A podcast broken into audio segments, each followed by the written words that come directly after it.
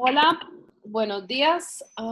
les habla Natalia Solano Mesa, docente e investigadora de la Universidad de Costa Rica, y les doy la bienvenida al canal de distribución de contenido del área de teorías e historia de la Escuela de Arquitectura de la Universidad de Costa Rica. Hoy conmigo, a distancia, tengo al diseñador Oscar Ruiz, que va a estar conversando con nosotros un poco acerca de el diseño y las posibilidades del diseño en una época o en una condición de crisis. Hola Oscar, espero que estés bien. ¿Cómo estás? Hola, ¿cómo estás? Muy bien, gracias. Y gracias por estar acá hoy en este, en este esfuerzo de la Escuela de Arquitectura por crear contenido interesante en medio de la crisis eh, de COVID-19. Eh, quisiera hacer, con gusto, quisiera hacerte algunas preguntas, algunas preguntas que son el resultado de algunas conversaciones que vos y yo hemos tenido antes en medios un poco más informales. Em, primero, bueno, vos sos, sos, diseñador gráfico, esa es tu profesión original, ¿cierto? Sí, eso fue la primera cosa que, la primera carrera que estudié. Eh, estaba debatido en ese momento de los estudios entre diseño gráfico y otras, y otras artes aplicadas. Em, me interesaba mucho cerámica también en ese momento y mm, logré ir avanzando con los cursos de cerámica sin haber completado, sin completar la carrera finalmente. Em, y diseño gráfico fue con la que me quedé, por eh, que ofrecía pues eso, eh, herramientas eh, para ser visibles, ideas, digamos, o, em, y desde que, desde que estaba en el colegio, incluso, incluso como a finales de la escuela, así, em, dibujaba mucho y eh, tuve apoyo de mis papás siempre con, con los intereses hacia, hacia las artes. Me, em, compraban materiales y herramientas y luego cuando se dieron cuenta que tenía facilidad pues para la expresión gráfica, em, me incentivaban bastante y em, me compraban libros y revistas de técnicas y cosas así. Em, y a mi alrededor había varias gente que dibujaba. Yo crecí en Liberia y había una, una ilustradora peruana que tenía una librería de libros usados. Entonces, cuando estaba como en, creo que en octavo, mi papá me había comprado unos lápices Faber-Castell profesionales, una cajota que para mí era un lujo tener y, y mm, comencé a hacer unas tarjetitas ilustradas, entonces desde que estaba chiquillo, pues entonces me di cuenta que había cosas que yo hacía y dibujaba y graficaba y las convertía en una tarjeta y la gente las compraba, entonces era algo no solo de que producía, sino que alguien más lo quería y se lo llevaba y yo también tenía que renunciar ya a esa, a ese objeto. Entonces, desde ahí había una dinámica que me interesaba seguir explorando y eso me llevó entonces a estudiar diseño gráfico. Muy bien, y hay algo que creo que nunca antes te he preguntado y que me gustaría preguntarte hoy, y es que cómo, cómo te trasladas o cómo se mueven tus intereses desde el diseño gráfico al diseño de indumentaria. ¿Qué, ¿Qué, qué, oportunidades encontraste ahí para explorar tus capacidades y tus talentos? ¿Y qué te llama la atención de ahí? En el momento que empecé, bueno, mi, mamá siempre se hizo su propia ropa. Em, entonces en las noches la escuchábamos cosiendo en el comedor, se convertía en taller de costura y ella se hacía sus propias, sus propias cosas, este, más por, que quería ella hacerse sus propias cosas y no porque no pudiera ir a una tienda y comprarlas. Eh, por un lado, y por otro lado, porque creo que aprendió a coser muy joven ella también. Y pues siempre fue algo que, que hacía para tener cosas especiales y distintas. Em, entonces, eso existía por un lado en mi, en mi, digamos, en mi registro y luego estando en diseño gráfico en la U, eh, la mitad de la carrera o un tercio de la carrera eran cursos de fotografía en ese momento. Logré tener el privilegio de estudiar con Victoria Cabezas los primeros cursos de fotografía y entonces había que escenificar deseos, digamos, o em, situaciones mentales en ese momento, em, dentro de ejercicios del retrato, por ejemplo.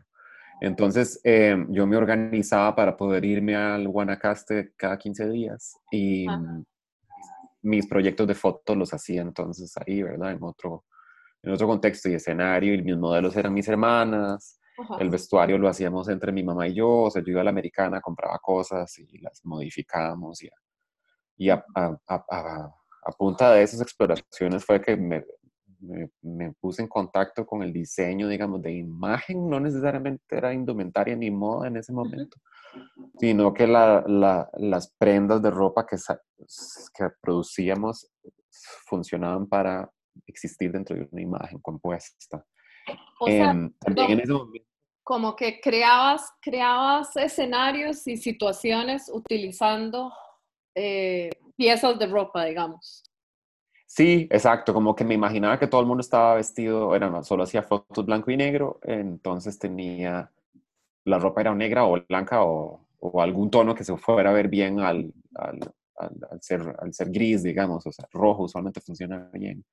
Eh, o texturas o cosas así que iban a, a, estar incluidas dentro de la imagen. Entonces, era diseñar eh, prendas con tal de construir una imagen y no con tal de construir una prenda. Y, y al mismo tiempo ahí fui como eh, aprendiendo a cortar y a coser y de una forma bastante naive en el momento. Entonces, por dicha tenía ayuda de mi mamá que, ya hacía las partes como de ejecución finas, ¿verdad? Eh, pero esta ropa nunca estaba pensada para colgarse en un gancho y exhibirse y mostrarse a la más gente, sino era, una foto. Em, Esa, entonces, perdón, perdón, perdón, Es que no lo vemos y entonces ah, no, no sé cuándo vas a terminar. Esta, esta, esta inocencia que tenés al principio, ¿crees que la, la perdés o la afinás o la transformás cuando te vas a estudiar a Berlín? ¿O qué pasa ahí? Cuando me voy a Berlín sigo siendo igual de inocente, yo creo, y luego poco a poco voy aterrizando a, a puros golpes de, de, de, darme cuenta que la gente que estaba en la escuela a la que fui eh, estaban esperando un montón de rendimiento y de calidad en lo que uno hacía. Entonces ahí fue cuando me comencé a estresar Em, sobre lo que, lo que producía. Pero antes de haber llegado a Berlín, em, trabajé como diseñador gráfico varios años en, para publicaciones impresas. Primero, en el, primero en un periódico y después tuve chance de hacer una pasantía en Nueva York con varias personas. Entonces, uno era un estilista de moda, otro un fotógrafo de moda y otro era un diseñador de moda. Entonces turnaba, me turnaba entre los tres. Iba, algunos era fin de semana, otros era tres veces por semana, otro era cada dos semanas, una cosa así. Y entonces pude asistir en sesiones de fotos, en ver cómo funcionaba un estudio desde adentro y, y cómo manejaban, eh, no sé, trato con celebridades, por ejemplo, y quién, a quién le prestaban qué cosa, en qué momento. Yo estaba en el Departamento de Relaciones Públicas, entonces lo que me tocaba era eso, traquear quién tenía cuál pieza de cuál colección y quién la quería después, y después buscar la publicación o el medio en el que salía para ir armando un álbum con un registro de apariciones de, esas piezas en, claro, y eso, eso es muy interesante también porque porque de alguna manera te hace pensar en el diseño como, como un, una práctica que está sujeta a las, a las tendencias de consumo, ¿no? Y creo que eso es muy importante para vos. En, Sí, y, la representación de, esas, de ese diseño en diferentes cuerpos y en diferentes vitalidades también, porque... Claro, em, en ese sentido quería, quería para tratar de hacer el, el vínculo con, con el campo o la disciplina en la que yo me muevo, que es la arquitectura, em, quería que habláramos un poco de, esta, de este diseño de piezas, de este diseño de indumentaria, como, como una práctica tridimensional, ¿no? Tenés que entender muy bien el cuerpo, el movimiento, el, el cuerpo en movimiento, eh, jugar como con todas esas condiciones que son sin duda condiciones eh, espaciales, ¿verdad? Entonces, Correcto. De los primeros proyectos que me tocó hacer cuando estudiaba era, tenía, teníamos que hacer una colección de invierno que yo no tenía ni idea qué era. Y en Berlín llegó ese invierno creo que con menos 40, menos 40 grados en la noche un par de veces. Fue uno de los inviernos más fuertes en varios años y entonces de uno con su cuerpito latino y las temperaturas aquí que son apacibles para siempre, no. Necesitas entender que si no te pones el material correcto, que te insule del frío, te vas a morir, ¿verdad? Ese tipo de, ese tipo de noción uno no la, no la tiene. Eh, ya estando ahí, entonces te das cuenta, bueno, sí, lana y las, las, las suelas de las suelas de lana de oveja y el gorro con la insulación y los guantes también correctos. Y entonces el abrigo también tiene que tener ciertas condiciones que no son solo estéticas, sino que, sino que son eh, entender la materialidad y cómo vas a proteger este organismo vivo que estás tratando de, no solo de vestir, sino además de proteger. Entonces ahí entender esa estructura como la, la, primera, ¿verdad? El primer espacio, el primer espacio que necesitas que te albergue, tal vez te pone una emociones diferentes. Como el primer hábitat, ¿verdad? Como el primer lugar que te contiene. Exacto. Eh, eso me parece muy interesante y me hace pensar también, ahora que hablas de este invierno en Berlín, también pienso al contrario, porque hay una cosa, déjame, déjame eh, explicarte y, luego me decís si crees que estoy equivocada. También hay una cosa muy interesante que pasa con la imagen de indumentarias eh, en Costa Rica y es cuando tratan de emular ah, cortes, visiones, escenarios de que tienen que ver con el invierno y con la estacionalidad. Quiero decir, se, se, invierte a veces esa cuestión, ¿no? Es difícil para vos eh, manejar ciertas líneas sabiendo que tenés que trabajar con telas y con materiales que tienen que adaptarse de alguna manera al trópico.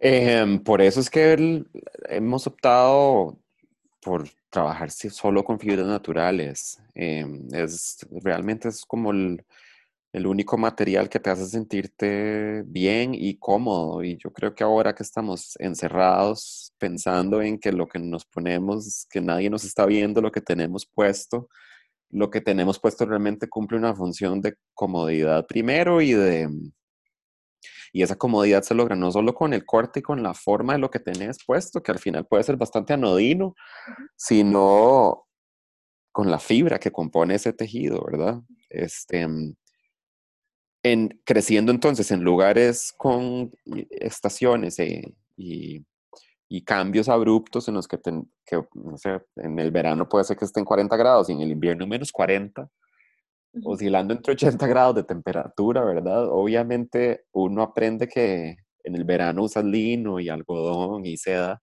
y en el invierno usas lana y, y corduró y, cosas más gruesas.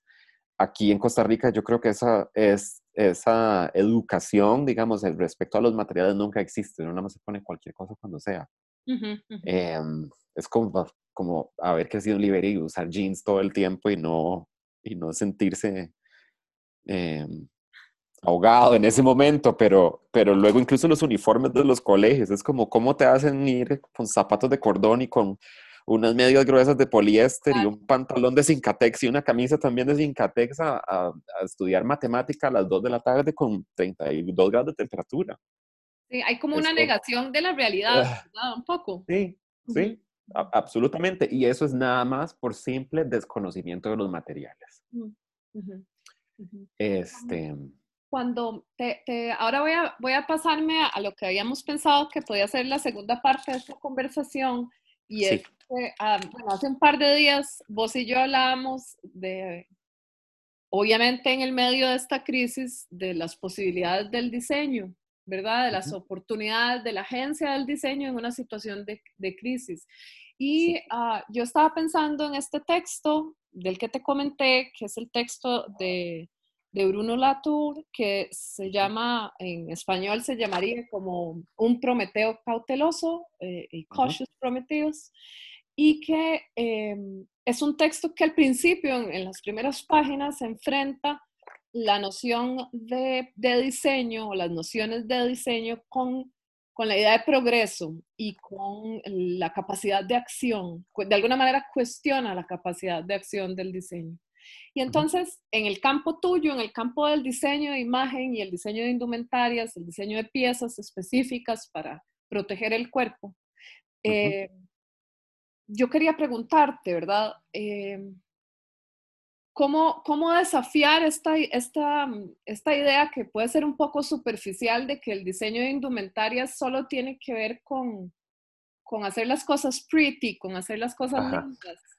Eh, ¿cómo, ¿Cómo transformás vos o cómo ves vos una posibilidad del diseño de transformar realidades? Eh, ¿Qué pasa cuando, cuando el diseño es el resultado de un proceso, que creo que es un poco lo que vos haces, de pensar y de cuestionar pues, la propia agencia de lo que estás tratando de, proponer? Em, ok. Mi, entonces cuando, cuando comencé a estudiar me di cuenta que no se trataba nada más de hacer más blusas y más pantalones y más vestidos y más cosas, que no era nada más ir a aprender las cosas técnicas de cómo es que se hace ropa, sino para qué es que se hace ropa y quién la necesita y por qué la necesita. Al final hay sobreproducción y uno podría ir a cualquier tienda y ya se compra. Si se trata nada más de, vestirse y de taparse, ahí hay suficientes cosas ya para hacer eso. Em, pero es como pensar en todas las, en todo el engranaje y cómo ese acto de producción viene con un montón de responsabilidad sobre eh, qué es esta cosa nueva que estás poniendo en el mundo que nadie necesita, ¿verdad?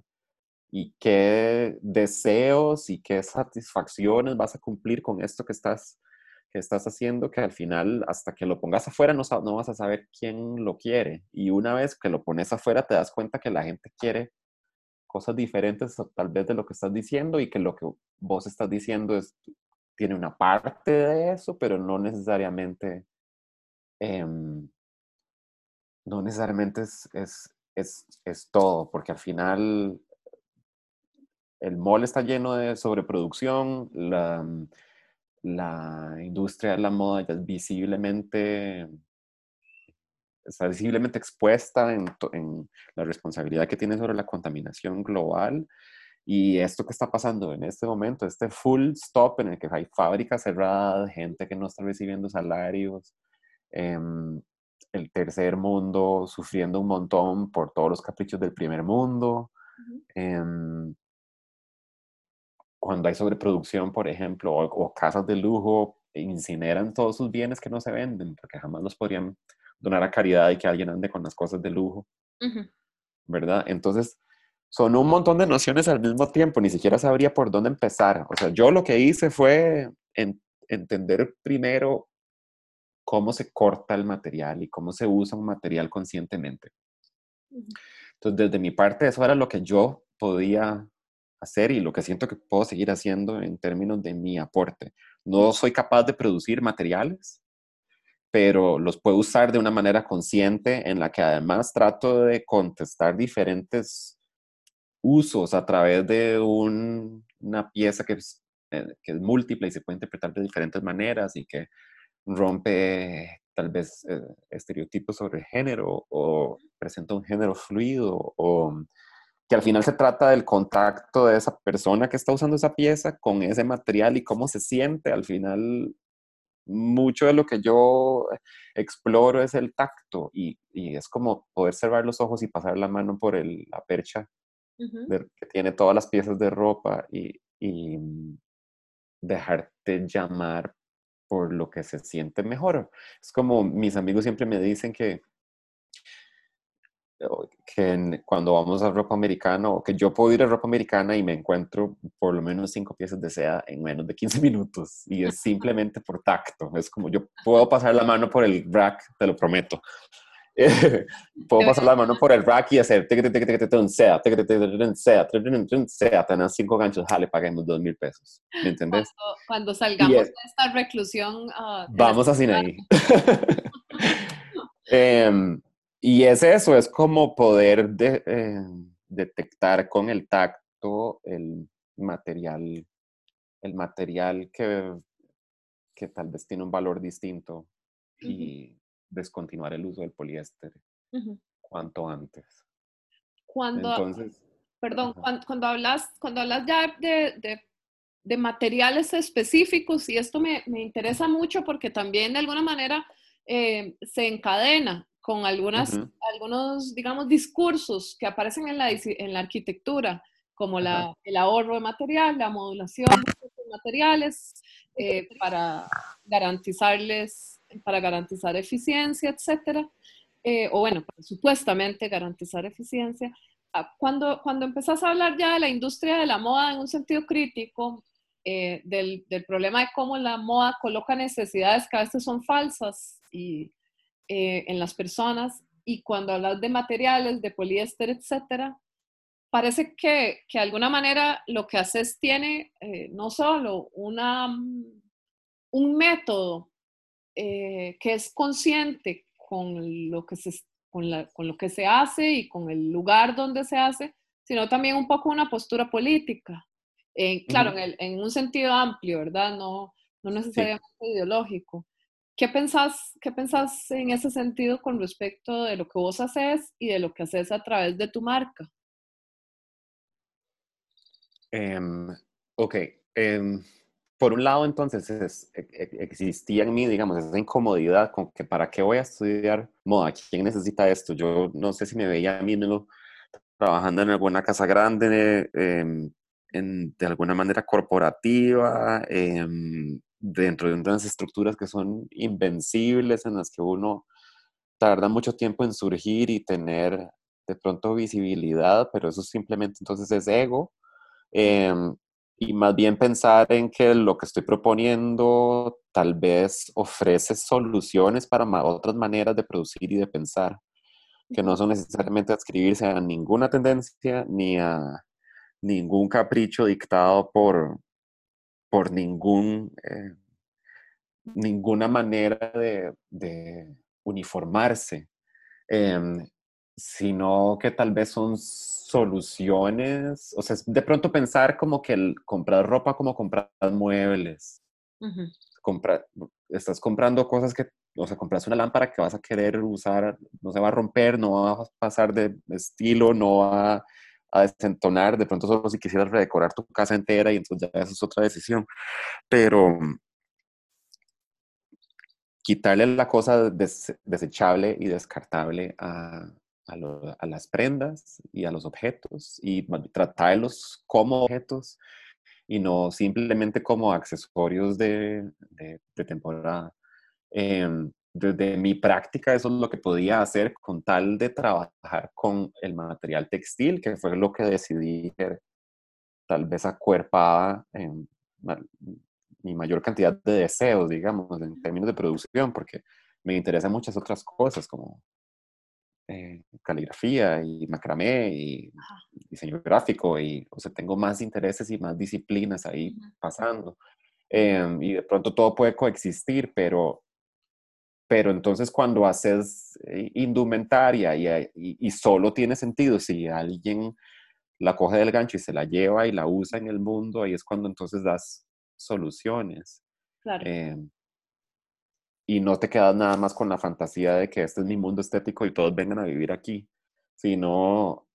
Sí, como, eh como no, no, adoptas, digamos, una, una postura inamovible, eh, dogmática en cuanto a lo que estás haciendo, ¿cierto? No, exacto. Y luego eh, te das cuenta que cuando la gente se pone, se pone las cosas que haces, se sienten ellos mismos, no se sienten como que como que tienen un disfraz puesto ni que vos les dijiste que anda y ponete esto y te vas a ver bien, sino que hay un autoconvencimiento de que en esto, en esta pieza me veo yo reflejado y siento que em, se parece a mí.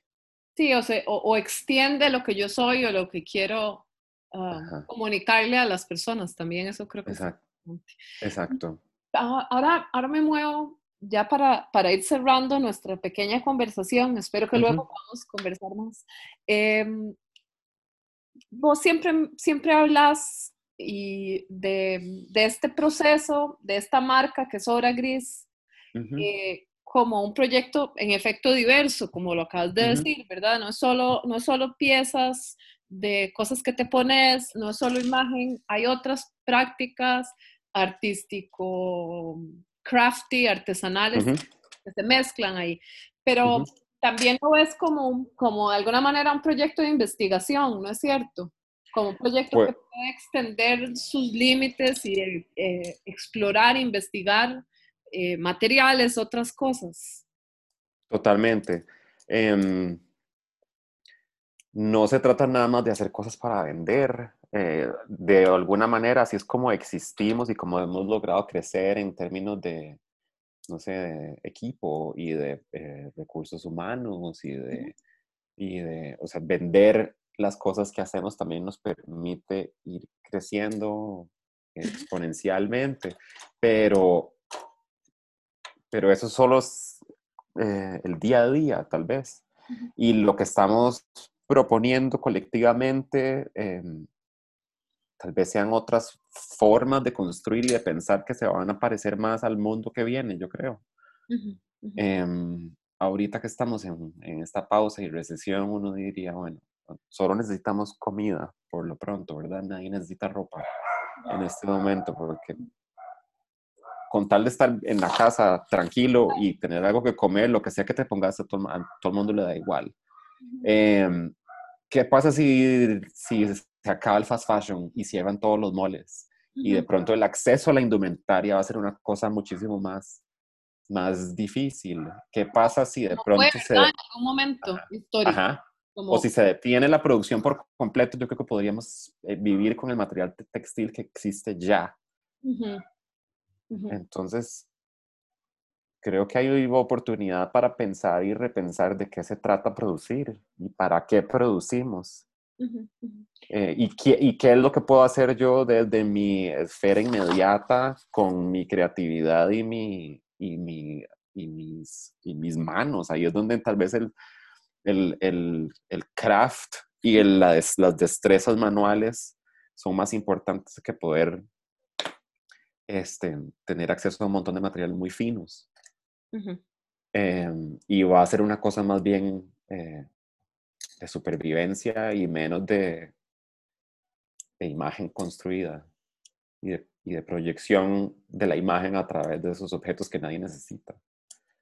O bueno, No sé, siento que es un momento, o más bien todo el mundo necesita.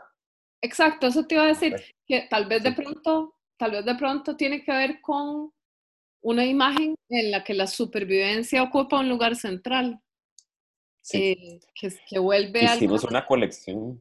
Ujú, Decime. Hicimos una colección en el 2016 que se llamaba Run Run.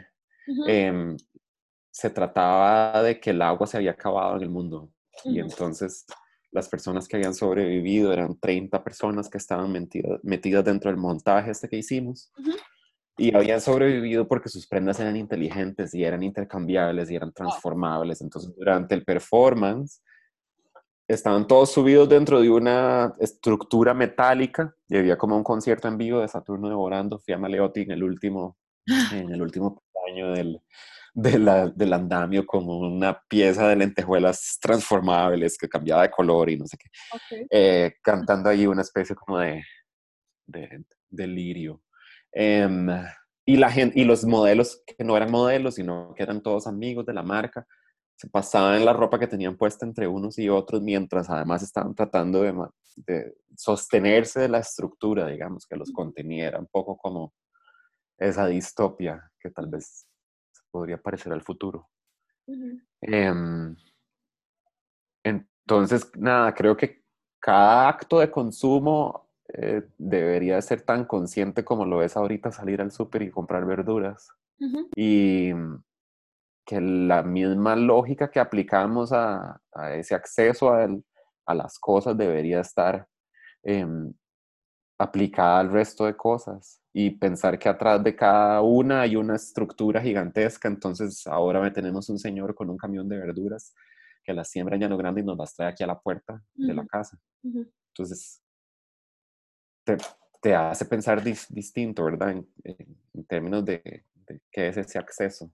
Bueno, la- ahora que am, escuchándote y como para ir cerrando, cuando estás describiendo estas últimas, estos últimos días, estas últimas semanas, y hablas del señor de Llano Grande que te trae las, las verduras, pues de pronto, de pronto de pronto en esa canasta, de, por decir algo un poco descabellado, de pronto en esa canasta de vez en cuando, en esa, casa, en esa canasta de productos básicos que te nutren, que te hacen sentir bien, de pronto de vez en cuando aparece una, una pieza que te ofrece abrigo o te ofrece comodidad o te ofrece alguna cosa eh, y que te la puedes poner. No sé, ¿verdad? Es como... cuando estábamos pequeños, en, tocaba un señor el timbre en Liberia y le vendía sandalias a mi mamá. Vendía, venía de Nicaragua con sandalias hechas a mano y zapatos de tacón hechos a mano y así. Eh, traía que unos como tres duffel bags ahí, como unos tres muertos. En la puerta de la casa abría las bolsas y le enseñaba a mi mamá todos los zapatos y ella ahí le decía los verdes, los azules, los estos y estos y estos. Pues Entonces supone maneras diferentes de, de, imaginarnos cómo es que cómo es vender y consumir en este, en este contexto. Sí. Que ojalá solucionada esta crisis eh, vayan a permanecer estas otras maneras de cuestionarse las cosas y de, y, y de pensar cómo, cómo haces que algo se aparezca en la puerta de tu casa sin exponerte vos a ningún riesgo, ¿verdad? Claro, precisamente por eso creo que es tan importante tener estas conversaciones y difundirlas, porque creo que, que si no se registran, eh, pues perdemos la oportunidad de mantener cosas que estemos aprendiendo hoy, ¿verdad? En medio de esta crisis. Sí, correcto. Creo que con eso, creo que con eso podemos cerrar. Te agradezco muchísimo el tiempo y la disposición para, para conversar conmigo en este proyecto que como te decía es un proyecto eh, auspiciado por la coordinación del área de teorías e historias de la Escuela de Arquitectura de la Universidad de Costa Rica. Eh, muchísimas gracias otra vez y espero que, gracias a vos. Que conversemos con, otra vez con vos pronto, porque creo que la conversación da para muchísimo. Claro.